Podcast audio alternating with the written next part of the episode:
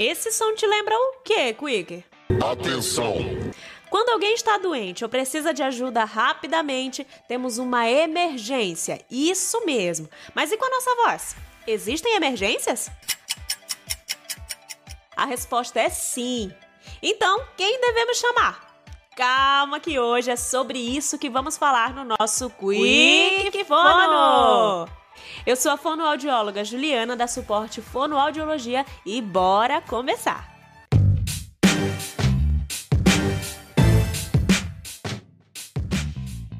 As emergências vocais são situações em que a voz fica alterada de repente.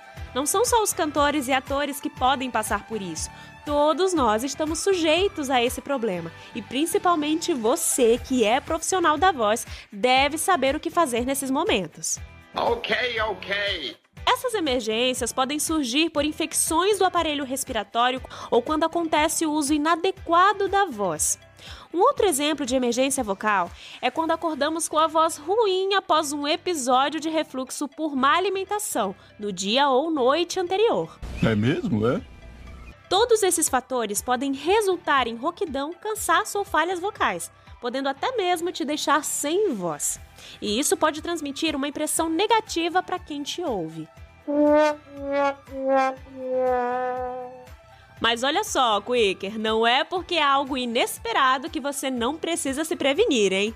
É super importante que você mantenha os cuidados básicos de saúde vocal como hidratação, alimentação adequada, sono regular e, claro, exercícios vocais diários, porque as pregas vocais resistentes conseguem se manter saudáveis no dia a dia.